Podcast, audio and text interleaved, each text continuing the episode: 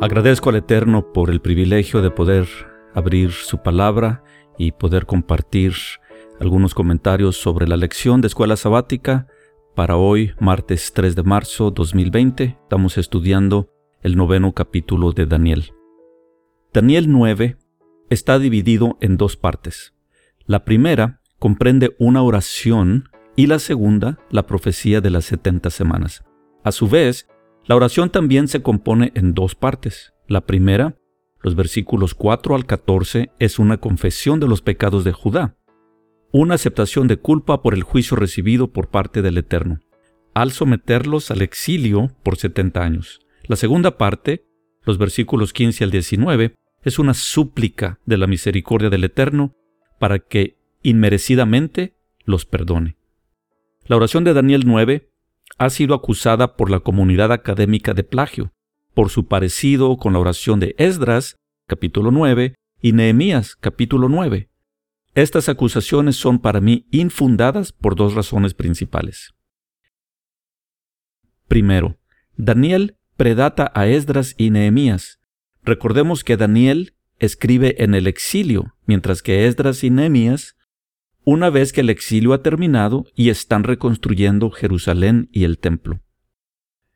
Segundo, las mismas palabras se encuentran en el Torá y otros profetas, por lo que dejan claro que tanto Esdras, Nehemías y Daniel estaban citando fragmentos del Torá, los profetas y los salmos. Empecemos con la oración.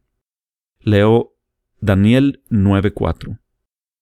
Y oré a Jehová mi Dios e hice confesión diciendo, Ahora, Señor, Dios grande, digno de ser temido, que guardas el pacto y la misericordia con los que te aman y guardan tus mandamientos.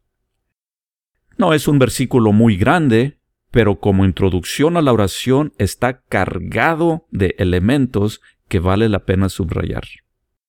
Primero, Notemos que en el versículo 3 dijo que volvió su rostro a Dios, el Señor.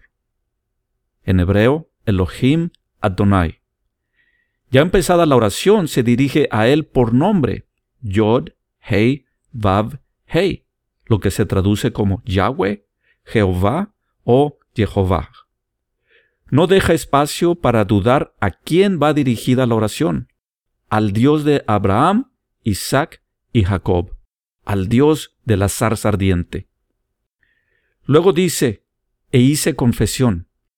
Aquí la palabra hebrea es Strong 3034, yadá, la cual puede ser confesión, pero en concreto reverenciar o adorar con manos extendidas.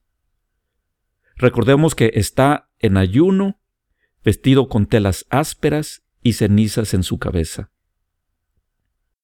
Más adelante dice que guardas el pacto, haciendo referencia a las promesas recibidas. Por ejemplo, Deuteronomio 7:21, no desmayes delante de ellos, que Jehová tu Dios está en medio de ti, Dios grande y terrible. El pacto se refiere a que las características que definen al Eterno son la verdad y la fidelidad.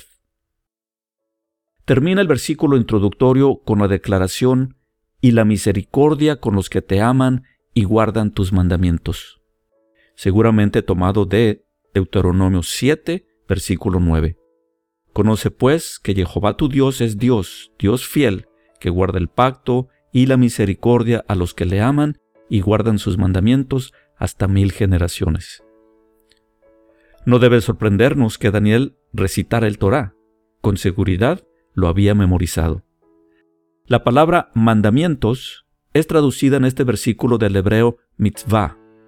Mitzvah son mandatos, estatutos, instrucciones específicas de hacer o dejar de hacer algo. Los mitzvot, plural de mitzvah, están estipulados en el Torah. A lo que el cristiano llama diez mandamientos, el hebreo llamaba las diez dabar, las diez palabras, los mandamientos a los que se refiere Moisés en Deuteronomio 7.9 son todo el conjunto de estatutos especificados en el Torá, el libro de instrucciones. Daniel se está refiriendo a lo mismo cuando recita y la misericordia con los que te aman y guardan tus mandamientos.